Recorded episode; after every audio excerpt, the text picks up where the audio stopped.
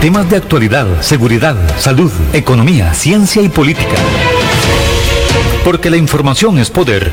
Durante los siguientes 60 minutos, esta quedará al descubierto. Con usted al descubierto.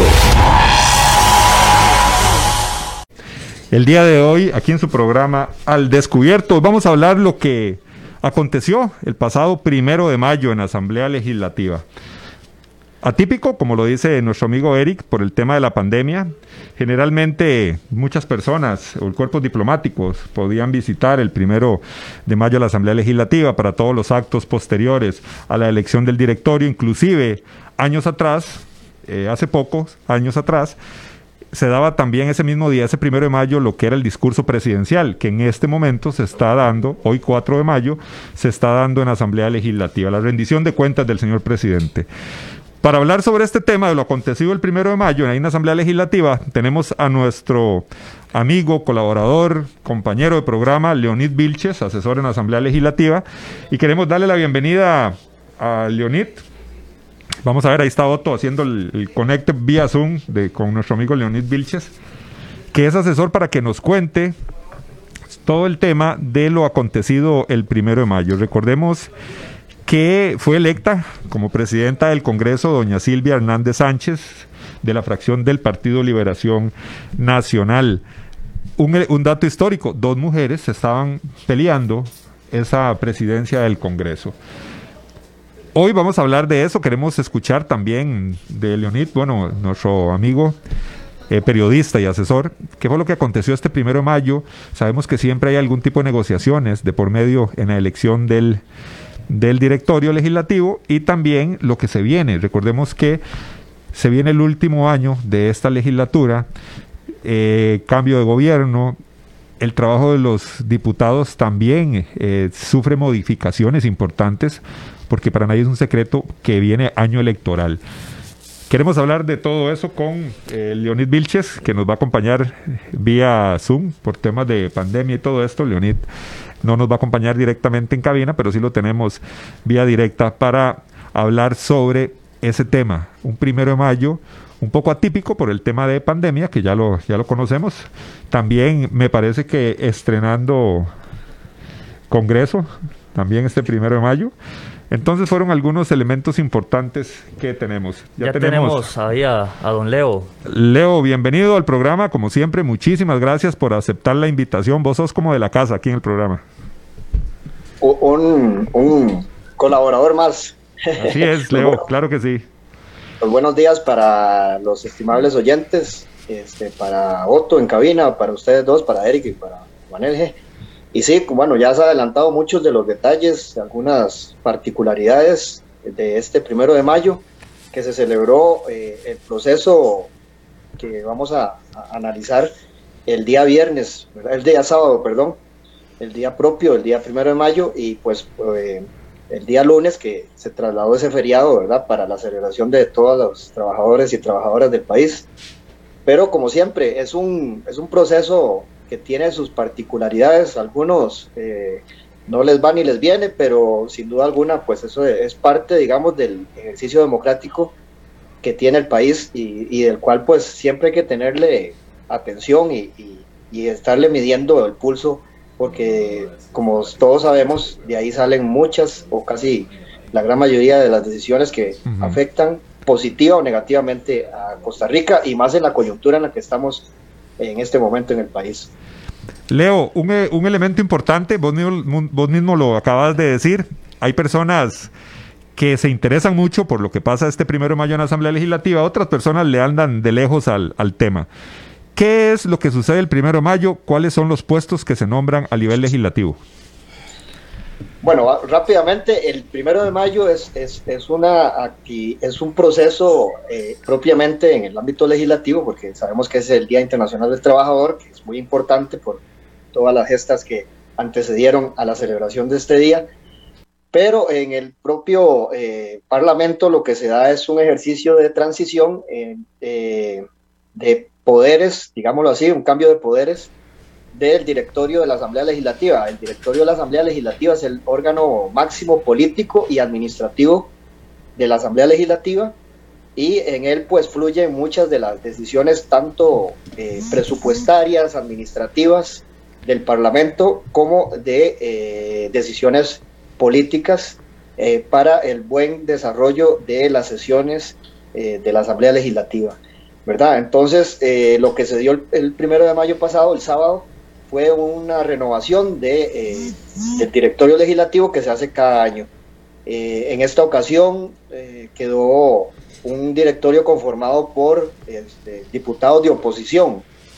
Más adelante podemos analizar qué tan oposición o no es este, este directorio, pero quedó conformado este, por diputados en un acuerdo, digámoslo así, político entre diputados de Liberación Nacional, la Unidad Social Cristiana y Restauración Nacional, que le dieron a la diputada Silvia Hernández del Partido Liberación Nacional la presidencia de la Asamblea Legislativa por este último año que ya queda para esta, este pues, cuatrienio constitucional eh, que pues cierra el 30 de abril del 2022. Leo, hablando de este tema, de estas negociaciones que se, que se hacen, doña Silvia Hernández, del Partido Liberación Nacional, es la presidenta actual del Congreso. Cada primero de mayo se sostienen esas negociaciones internas de los partidos políticos, tanto el interno de las fracciones como de otras bancadas para poder llegar a este primero de mayo con ya el, eh, todo resuelto, digámoslo de esta forma. ¿Cómo se, ¿Cómo se llevaron en esta ocasión esas negociaciones? ¿Todo estaba acordado previamente al primero de mayo? Vamos a ver, eh, los dos últimos años, hablo del 2020 y este 2021, han sido muy particulares eh, este, porque se ha salido, como vos lo decías al inicio del programa, Maneje, de todo, digamos, lo que ha sido la tradición y el desarrollo de, la sesión solemne del primero de mayo, porque eh, eh, es claro y manifiesto que eh, COVID ha influido mucho en, el desarrollo normal de esas sesiones. entonces, tanto el 2020 como el 2021 estuvo, estuvieron permeados por eso. Este tenía la particularidad que es, es la primera elección que se da en el nuevo recinto parlamentario, en la nueva Asamblea Legislativa, y también la particularidad de que, eh, a diferencia de tal vez de otros años, eh, con mucha facilidad, digámoslo así, este, se, logró un acuerdo político entre, como lo decíamos, la Unidad Social Cristiana, Liberación Nacional, Restauración Nacional, y este, ahí donde vamos a, a analizar tal vez más adelante eso, es que para el PAC no fue tampoco una derrota, ni fue algo que les molestara o les incomodara que el directorio quedara conformado de la forma en que quedó. Este, por consideraciones políticas y de agenda legislativa, no lo ven así.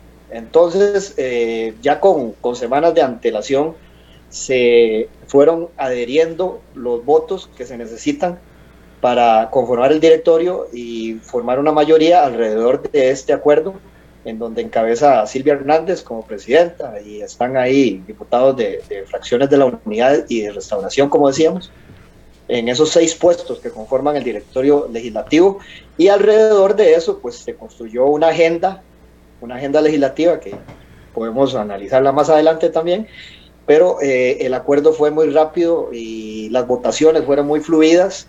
Y en otras veces, usted lo ha visto, Juan y Eric lo han visto, este, que a veces se traban, que a veces se necesitan recesos para amarrar votos para cierto candidato. Entonces todo ese suspenso no hubo en esta ocasión, eh, votaciones fueron muy fluidas y eh, los seis puestos de directorio este, se eligieron casi eh, en media mañana, en la mañana de, de ese día sábado. Leo, por acá tenemos una pregunta de Melissa Castro. Dice, ¿por qué es tan importante el ser presidente de la Asamblea Legislativa. Yo recuerdo, Leo, que bueno, ellos, el presidente aprueba permisos de salida, ausencia de los diputados, modera los debates, es el que abre y suspende las sesiones, etcétera. Es por eso que es tan importante que, que, que, el, quien ocupe ese banquillo sea de una fracción o de otra.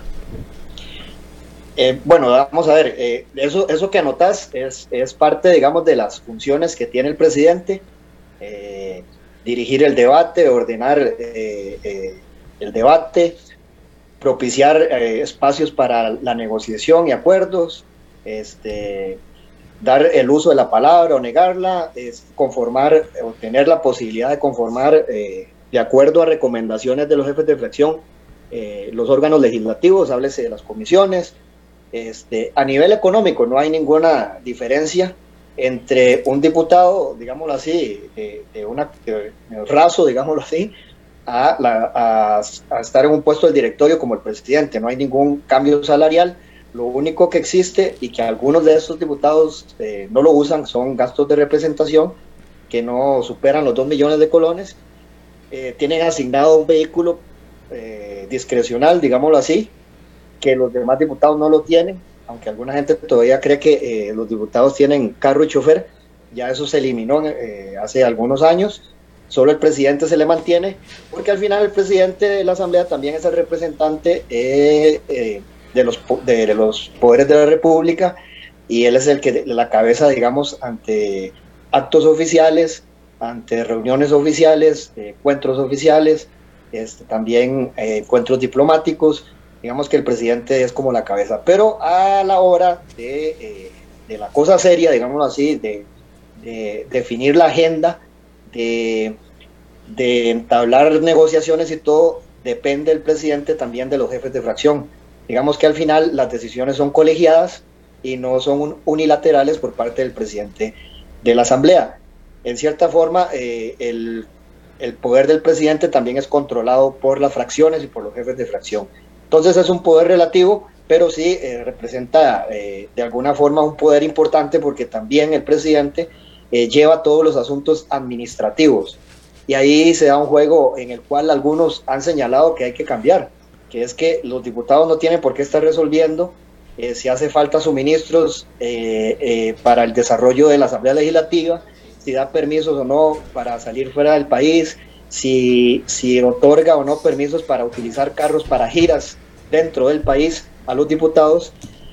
Y lo otro que, se ha convertido también en un juego ahí eh, macabro de alguna forma, que es que el presidente y el directorio es el que decide a quién nombra, a quién le da una plaza y a quién no. Todo eso, algunos eh, son del criterio de que debe sacarse y crear eh, de manera administrativa todas esas tareas y dejarle solo lo político al presidente y al directorio de la Asamblea Legislativa. Pero bueno, eso es un debate otro enano, otro cuento, pero eh, a, grandes rasgos esas son las características del presidente de la Asamblea Legislativa, las funciones que tiene el presidente. Eh, Leo, eh, Leonid, otra pregunta, amarrada de lo que esta estimable oyente envió. ¿Cuál es la connotación de ser el presidente del Congreso en este último año, sabiendo que es un año electoral? Bueno, esa pregunta eh, me da pie para hablar un poco de, la facilidad del por qué se dio este, esta votación para la elección de este directorio, del por qué eh, eh, en declaraciones que han dado autoridades del Partido de Acción Ciudadana, tanto de la fracción oficialista como del gobierno, no ven ninguna preocupación en que la oposición haya tomado el, el directorio del control de la Asamblea Legislativa, porque al final hay una agenda compartida entonces, eh, no, no, hay, no hay este tanto resquemor de que haya contrariedad en el avance de, estos proyectos. Claro está que eh, se, tiene en este último año una fuerte carga de este, del tema político electoral y quizás más permeada en esta ocasión que en otras asambleas legislativas porque hay muchos eh, diputados que están aspirando a precandidaturas o a candidaturas dentro de sus partidos. Hay muchos diputados que se han ya definido y decantado y se han inscrito en sus partidos para ser precandidatos de sus partidos y aspirar a una candidatura nacional y a una eventual presidencia de la República. Esto sin duda alguna aún permea más este, el ambiente electoral y lo hemos estado viendo en, los últimos, en las últimas semanas. Sin embargo, como decía, la agenda legislativa está muy homogénea, no hay mucha discrepancia. Podemos analizarla más adelante, qué es lo que se viene, qué es lo que hay en el escenario, pero eh, no hay mucha diferencia en eso. Tal vez eh, los fuegos electorales eh, se, puedan, se puedan disipar un poco, pero no del todo descarto de que de que siempre van a haber esos, esos intereses y ese juego político electoral.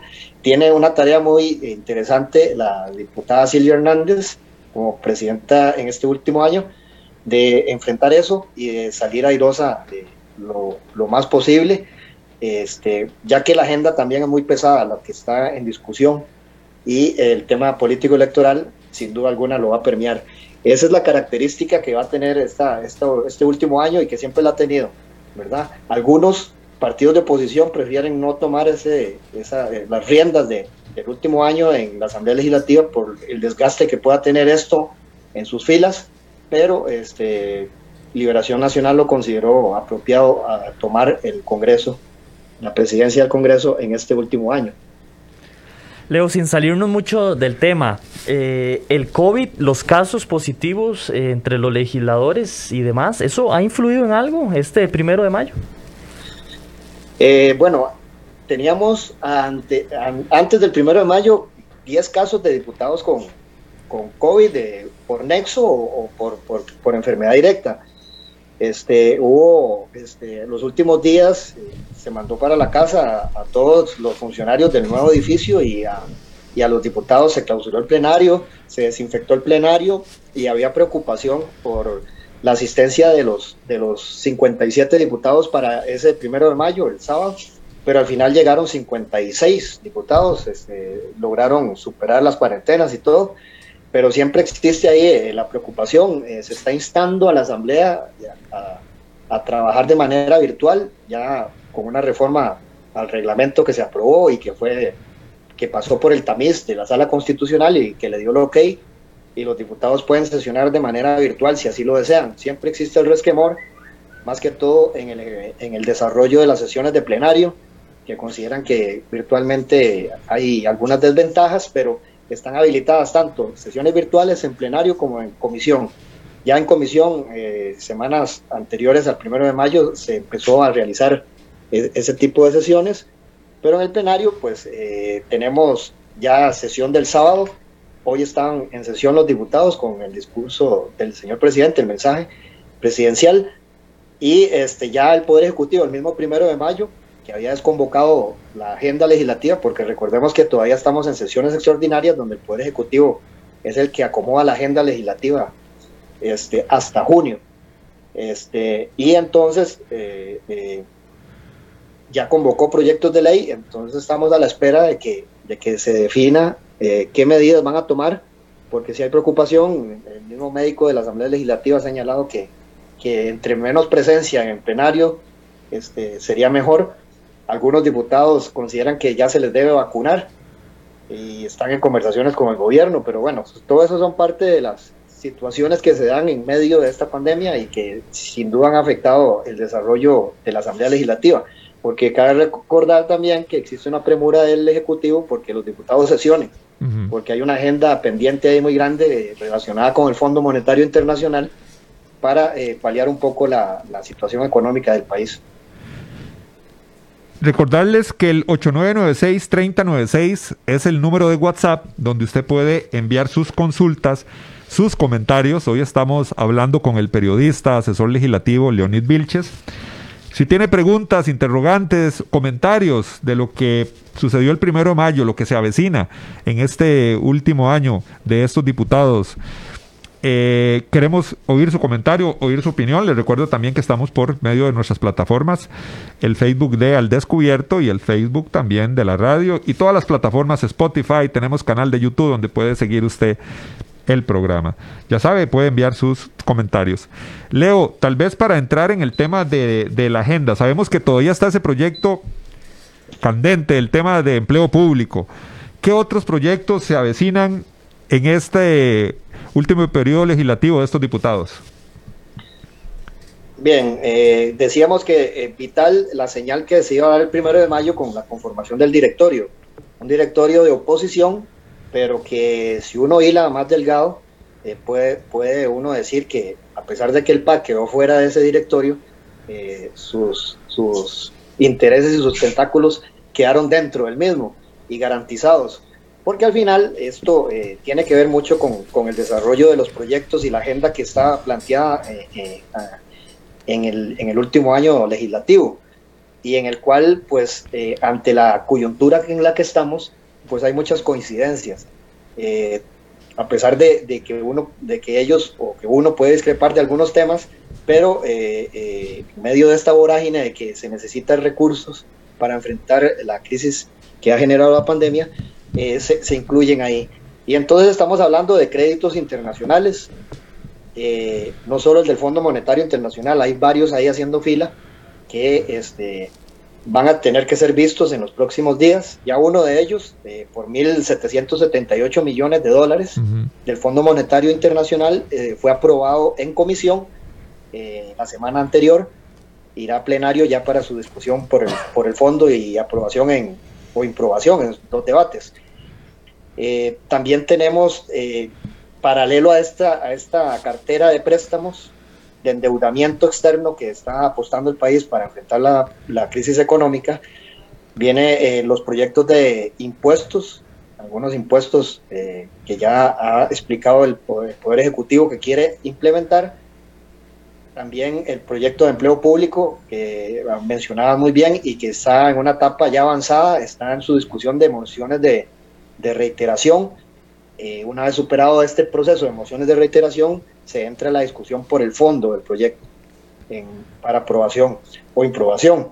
También tenemos el convenio de la OCDE y bueno, un, tal vez un, matiz que está metiendo la, el actual directorio y presidido por la diputada Silvia Hernández es crear una agenda para reactivar la economía eh, y la estabilidad de las finanzas públicas del país. Un tema que se ha venido, que se ha ido y traído eh, por parte de, políticos del Poder Ejecutivo y al final que no se ha concretado, que es el tema de la reactivación económica. Dice la presidenta actual de la Asamblea Legislativa que va a ser un tema prioritario en la agenda legislativa. Y otro matiz que da, que tal vez en los últimos tres años este gobierno ha, hecho la vista, la, vista gorda del tema y que es eh, eh, el propiciar legislación para los temas de las plataformas de servicio. Háblese de, mm. empresas de, transporte como Uber, Didi, ese tipo de cosas que sin duda alguna el gobierno ha ido pateando la bola a fin de no generar eh, este conflicto con los taxistas, pero que ya eh, para este directorio legislativo y para las fuerzas de oposición es momento de ponerle el cascabel a la, a la, a la culebra, ¿verdad? Y darle este, legislación clara a este tema que ya se está, eh, pues, de alguna u otra manera eh, generando mucho conflicto. Y aparejado a eso, este, pues tenemos ya hay una, una, agenda en donde el control político ha estado permeado en los últimos días. Recordemos que la semana pasada se presentó el informe eh, de la Comisión Legislativa de la UPAD, investigó todo este tema de la UPAD y donde señala o pide al Ministerio Público que se investigue a, dos jerarcas del Poder Ejecutivo, al ministro de Seguridad y a la ministra de Planificación.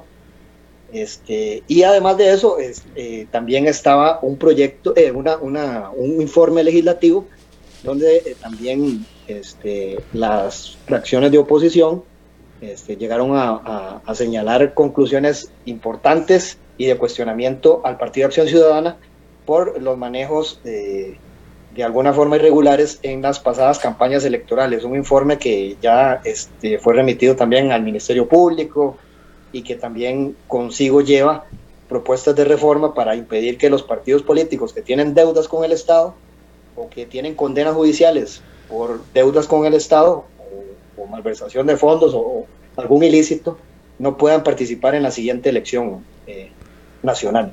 Entonces, eh, más o menos eh, la órbita de la agenda va a girar en torno a, los créditos, al endeudamiento internacional y a la agenda paralela que eh, se comprometió el país con el Fondo Monetario Internacional para el giro de esos recursos y enfrentar la pandemia de, que, está, que está generando tanto problema en el país.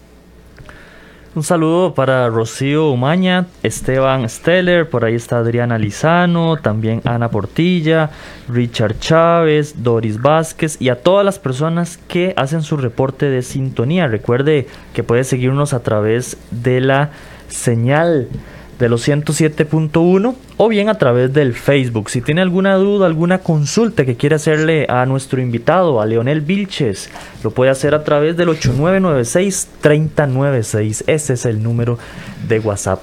Leonel, amigos, vamos a ir rápidamente a una pausa y al regresar seguimos conversando con Leonel Vilches, quien es, es periodista, asesor legislativo y nos está dando ese informe y comentando acerca de el ajetreo, de ese ajedrez político que se maneja en la Asamblea Legislativa todos los primeros de mayo. Y este no fue la excepción, fue atípico por la pandemia, pero siempre eh, se mantienen esos movimientos estratégicos, como dicen algunos. Vamos a la pausa y ya casi regresamos. Así es la verdad y así es la información. Y aquí queda el descubierto. Al descubierto. En breve estamos de vuelta. Estos son nuestros convenios comerciales.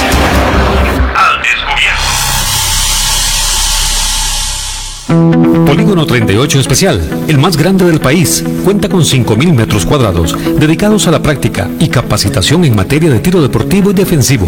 Estamos autorizados por el Ministerio de Seguridad Pública y el Departamento de Control de Armas y Explosivos para realizar las evaluaciones teórico-prácticas para obtener permisos de portación de armas en un ambiente seguro y profesional.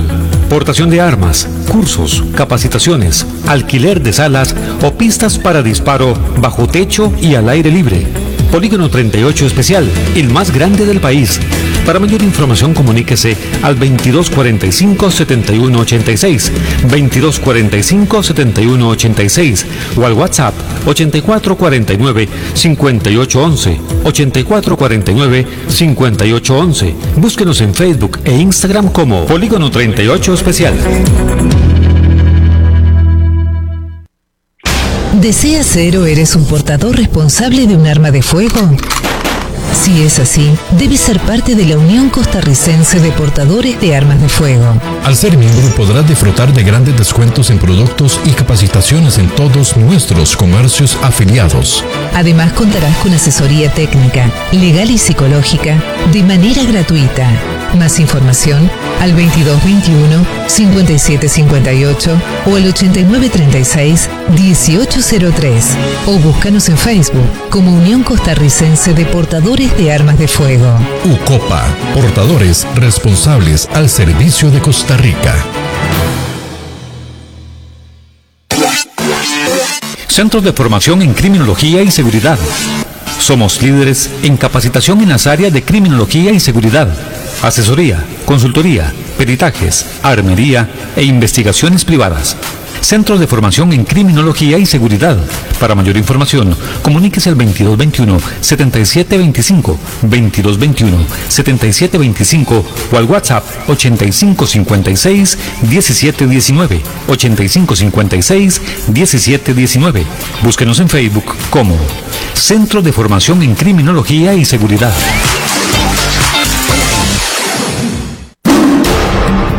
Hay más temas que tocar en el espacio de hoy para poder dejar la información al descubierto. Al descubierto. Continuamos en su programa Al Descubierto. Hoy nos acompaña el periodista y asesor legislativo Leonid Vilches. Hoy estamos hablando de lo ocurrido el pasado sábado primero de mayo, lo que se viene en este año, eh, esta, este año de legislación y también este, comentando sobre esa agenda legislativa que van a discutir los señores diputados, señores y señoras diputados. Leo, hablemos un poquito sobre ese control político, porque vos mencionaste, o mucha gente ha dicho, que ha estado como muy light. Por temas de la pandemia, muchos proyectos se aprobaron muy fácilmente, con vías rápidas y toda la cuestión. Eh, es el último año de esta legislatura, de estos diputados. Año electoral. ¿Qué podemos pensar de ese control político? Ya dijiste también que hay comisiones investigadoras que han desarrollado informes, dos informes muy importantes. Sí, bueno, eh, bueno ya eh, esos dos informes ya, ya fueron concluidos, la comisión, tanto de la UPAD como de, eh, la que investigó las finanzas de, de las campañas políticas del Partido Acción Ciudadana rindieron sus informes hace algunas semanas atrás y este, pues el impacto, como siempre, digamos, a veces se genera mucha expectativa cuando se abren comisiones de este tipo, pero hay que señalar a, los oyentes de que el alcance y, digamos así, las posibilidades efectivas de sanciones que se y recomendaciones que se vierten en estos informes son muy débiles, ya que eh, básicamente pues la potestad no reside en, la Asamblea Legislativa, digamos, la potestad coercitiva o la potestad sancionatoria efectiva, que eso, pues como ustedes bien lo saben, le corresponde al Poder Judicial. Pero sí, eh, este tipo de comisiones eh, permiten conocer más a detalle algunos hechos, permiten de alguna forma este, formar criterios y señalar comportamientos de figuras o de, o de agrupaciones, ¿verdad? Este, a veces se critica mucho eh, y se, se, utiliza frases como pérdida de tiempo, este tipo de, eh, funciones o, de trabajos que hacen estas comisiones, pero al final eh, son parte del ejercicio al cual están obligados los diputados a realizar, que es el control político. Se use bien, se use mal, se use para, para y, llevar a sus aguas y, y dañar a alguna este, bancada legislativa o algún partido político, pues también es parte, digamos, del juego político en una democracia, ¿verdad? Ahora, este, estos dos informes que golpearon mucho al partido de gobierno eh, tuvieron una respuesta al, al, abrirse una comisión que todavía no ha iniciado funciones, ya está conformada, ya está integrada por siete diputados, pero que aún no ha arrancado y es una comisión que va a investigar todo lo acontecido en la zona sur con la familia Viales, eh, principalmente este, eh, el padre del diputado Gustavo Viales, que es alcalde de Corredores, el diputado Viales y algunas otras personas de ese cantón que eh, pues de alguna u otra forma, en menor o mayor grado, están señalados en una investigación que tuvo como consecuencia la detención de un narco en la zona sur y que, y que algunos funcionarios municipales, conforme va avanzando la investigación, eh, se, va dando cuenta uno que estuvieron involucrados. Entonces, eh, impulsado por el Partido Acción Ciudadana, se aprobó, el plenario aprobó esa moción para crear esta comisión investigadora que va a tratar de indagar eh, en la medida de lo posible, porque también recordemos que esto ya está en instancia judicial, y este, tratar de negar lo, lo mayor posible de los tentáculos del narcotráfico en, la, en el cantón de Corredores y en esa zona fronteriza del sur. Y eh, pues ahí se vincula al diputado Viales, que recordemos es secretario general del Partido de Liberación Nacional y era hasta hace poco presidente de la Comisión de este, Seguridad y Narcotráfico de la Asamblea Legislativa. Entonces ahí se da otro, otra ventana para de alguna u otra forma no solo conocer, qué pasó realmente, hasta dónde podemos conocer realmente este, lo que pasó ahí en, esa, en ese cantón, y sino también la posibilidad de que el Partido Acción Ciudadana eh, golpee al Partido de Liberación Nacional y en concreto al diputado Viales eh, eh, a nivel político con esta apertura de esta comisión que recordemos todavía no ha iniciado funciones, pero que pronto estará habilitando las sesiones para convocar este, personas involucradas, convocar autoridades y, finalmente rendir un informe alrededor de, este tema. Saludo para Gustavo Martín, que hace su reporte de sintonía. Un abrazo a la distancia para don Gustavo. Rigoberto Solano dice, lo más importante del presidente es el nombramiento de las comisiones, que es donde está el juego político. También Artur Madrigal, los diputados deben ser vaciados cuanto antes dice don Artur Madrigal. También por ahí está Rías Ali haciendo su reporte de sintonía. Un gran abrazo a todos los que nos están siguiendo a través de las redes sociales. Juaneli.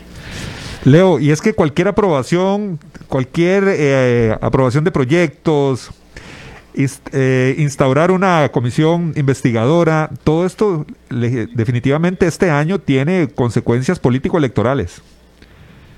Sin duda, sin duda, Juanelge, sí, sin duda eso es una de las características. Obviamente tiene que haber una justificación importante para que este, no encalle la propuesta en, votos negativos en el plenario, pero si hay alguna, algún hecho que amerite o genere duda, sospecha, será utilizado sin duda por las bancadas para, para eh, golpear de alguna forma a, sus contrincantes. Y como decíamos, máxime que en este, este, en este plenario legislativo, en esta conformación legislativa, hay muchos diputados con aspiraciones presidenciales y que sin duda van a utilizar la curul como plataforma para llevar a sus, a sus arcas, a, a sus molinos, este, pues su mensaje y también de paso eh, pues golpear a, las, a los opositores en sus aspiraciones, que es legítimo, bueno, sí, pero hay que, eh, y eso eh, lo tiene muy consciente el directorio actual, tratar de que no permee tanto en el desarrollo legislativo, que no permee tanto en el avance de los proyectos de ley, que podemos o no estar de acuerdo en ellos, pero que están puestos sobre la mesa y que pues tienen que avanzar como, como parte, digamos, de la dinámica legislativa. Cierto lo que dice este oyente que decía Eric, que leyó, sobre el tema de las comisiones, el presidente es el que al fin de cuentas este, recibe las propuestas de los jefes de fracción. Entonces, eh, al final, el presidente, bajo criterios de proporcionalidad y de equidad de género, este, distribuye las comisiones. Pero aquí digámoslo así, este, es una prerrogativa que tiene el presidente, que es el que le corresponde armar eh, eh, la estructura de las comisiones legislativas y casi siempre pues eh, se da por recomendaciones que hacen los jefes de fracción al presidente y el presidente pues de alguna u otra forma arma el rompecabezas y pues de, de esa manera deja definido las comisiones. Eso es, digamos que otra de las tareas que eh, le corresponde al presidente, pero de la cual no tiene la discreción total para decidir quién va a una comisión y quién no. Porque al final, eh, como decíamos, todas las decisiones son colegiadas, casi todas son colegiadas y este, depende el presidente también de lo que dispongan las jefaturas de fracción, que son las que representan a todos los diputados. Leo, que en este primero de mayo también hay cambio en esas jefaturas de fracción. También, sí, así es. Eh, eh, parte, digamos, de, la sinergia que se da en cada primero de mayo es también ese cambio de autoridades, no solo eh, del directorio legislativo, sino también de la dirección política de las fracciones. Entonces, ahí se da siempre cada año una renovación. Muchas veces se da la continuidad de un diputado que ya venía de ser jefe de fracción, otras veces se hace un cambio, se hace un giro, este, y se alterna, digamos, o se cambia eh, la, la, jefatura de las fracciones. Con la particularidad que en esta Asamblea Legislativa eh, hay muchos diputados independientes, quizá una de las eh, asambleas con mayor cantidad de diputados independientes, si más no me recuerdo, la, la, que podría estar muy cerca sería la Asamblea Legislativa del 2002-2006, ese periodo constitucional, cuando incursiona el Partido Acción Ciudadana y este, sufre un, desprendimiento de bastantes diputados de su fracción. Leo, días atrás en otros países de la región hemos visto sucesos, situaciones a nivel político, a nivel de decisiones que han conmocionado un poco sus países. Por ejemplo, el caso de Colombia, ¿verdad? Estamos viendo esta catástrofe que está viviendo eh, a nivel de manifestaciones eh, por esta reforma tributaria que planteó el, gobierno colombiano. También eh, lo sucedió con, con, el presidente de El Salvador, con Bukele, que destituyó prácticamente, de verdad, eh, por orden de él o por estrategia de él, digámoslo así, destituyó a los señores magistrados de la sala constitucional.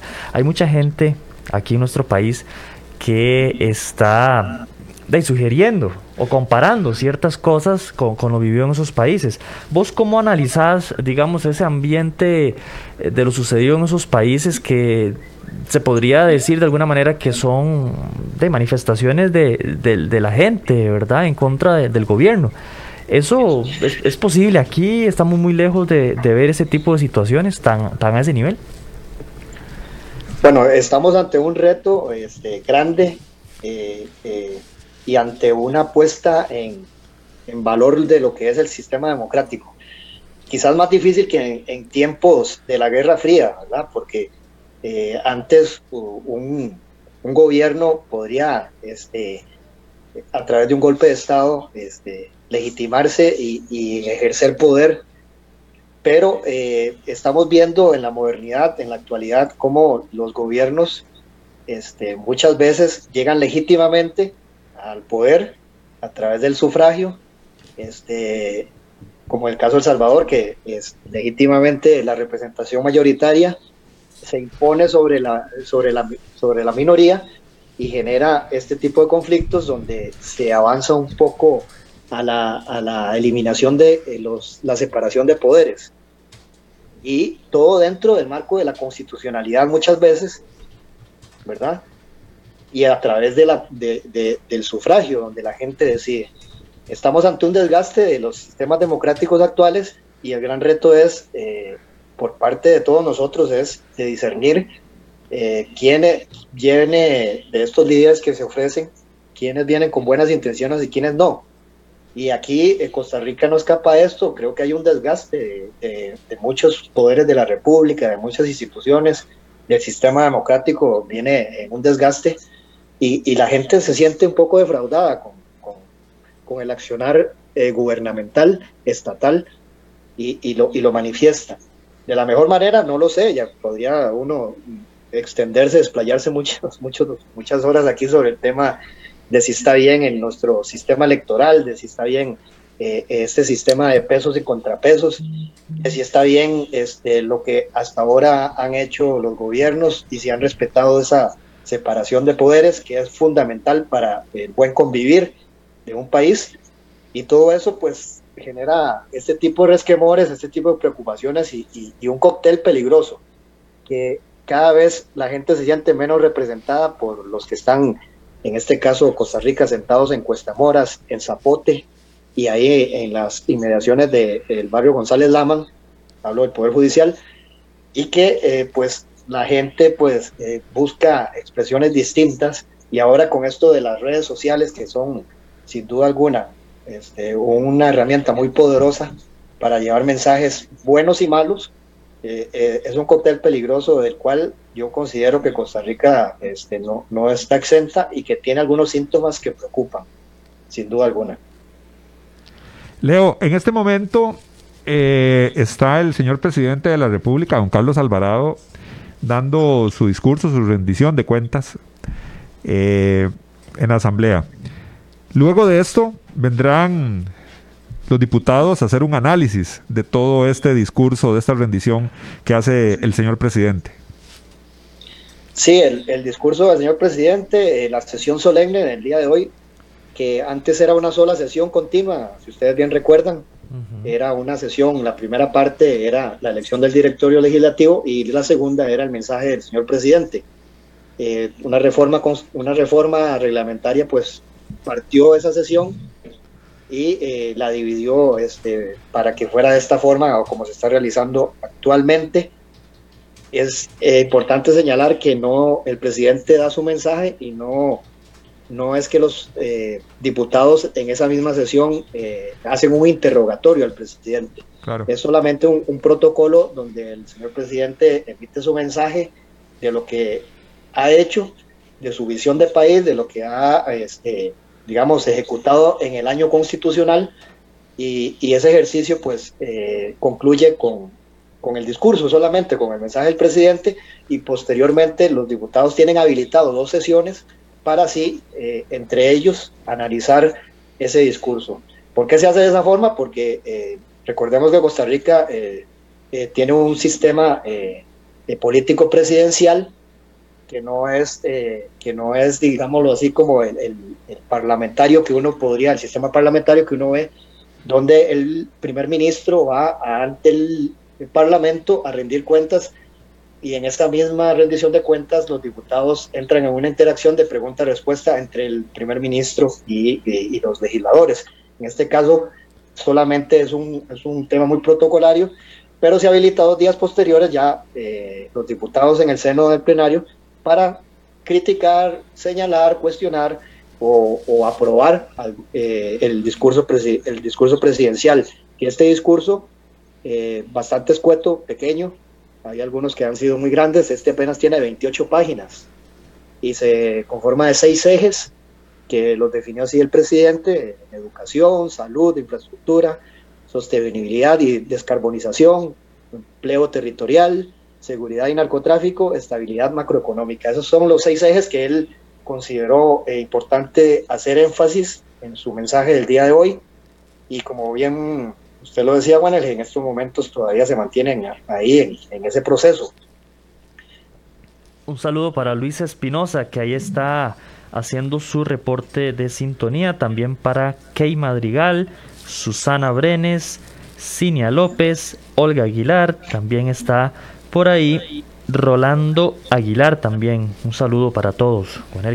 Leo, ya para ir finalizando, eh, de, de, esa agenda legislativa, de esos proyectos que se van a estar viendo, ¿cuáles que consideras vos que son los más importantes en este momento y que tal vez y también indicarle a los oyentes cómo le pueden dar seguimiento a todo este trámite legislativo de esos proyectos?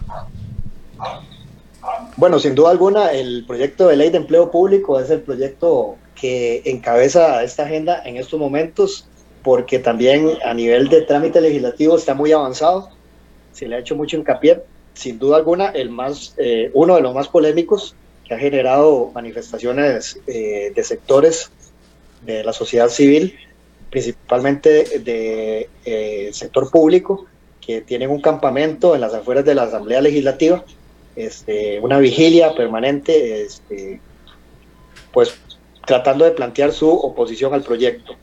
Ese eh, proyecto en las próximas semanas podría estar eh, ya sometiéndose a votación y yéndose a la sala constitucional para revisar su constitucionalidad.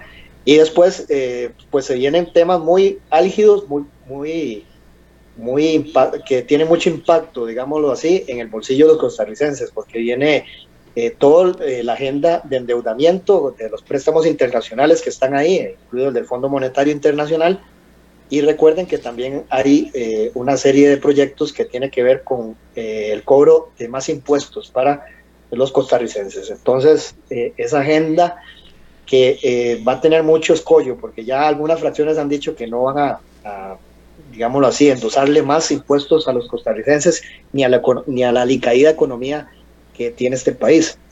Eso, digamos, se ve en el horizonte para los próximos meses, que recordar que hasta el, el, mes de julio tiene la posibilidad el Ejecutivo de acomodar esa agenda, porque ya a partir de agosto ya eh, la agenda será acomodada por los diputados y las diputadas de la Asamblea Legislativa. Leo, estamos llegando al final del programa. Muchísimas gracias, eh, como siempre, por atender nuestro llamado, por venir y conversar con nosotros eh, de tu experiencia, de todo el conocimiento que tenés. Y hoy que estuvimos hablando precisamente de lo que fue el primero de mayo y lo que se avecina. No, muchas gracias. Y se me escapaba lo que me, agregabas ahí también. Las, las, personas pueden informarse a través de la página de, de Ahí se transmite todas las sesiones de comisiones y las sesiones eh, de plenario para que usted esté informado. Es muy importante, a veces da pereza, yo sé, pero es muy importante saber por dónde eh, avanzan este tipo de temas que sin duda alguna eh, nos van a impactar a, a mediano o a largo plazo en nuestra vida cotidiana. Muchas gracias, Leo, por acompañarnos. A ustedes. Muchas gracias Leo y muchas gracias a todas las personas que el día de hoy sintonizaron los 107.1 del FM. Sin lugar a dudas, el tema legislativo es un tema siempre de interés, un tema que siempre debemos de traer a este tipo de conversaciones y lo sucedido, lo acontecido el pasado primero de mayo no es la excepción, un nuevo directorio, una conmemoración muy atípica que sin lugar a dudas, al ser el último año electoral, como dicen, viene con muchas repercusiones, muchos cambios y muchas decisiones que parece que poco a poco se han ido tirando la bola hacia adelante, como dice, y, y que esperemos que ya este año se puedan resolver. Muchas gracias a todos. Recuerde su cita de lunes a viernes a eso de las 10 de la mañana. Muchas gracias. Cuídense. Temas de actualidad, seguridad, salud, economía, ciencia y política. Porque la información es poder, esta ha quedado al descubierto. Al descubierto.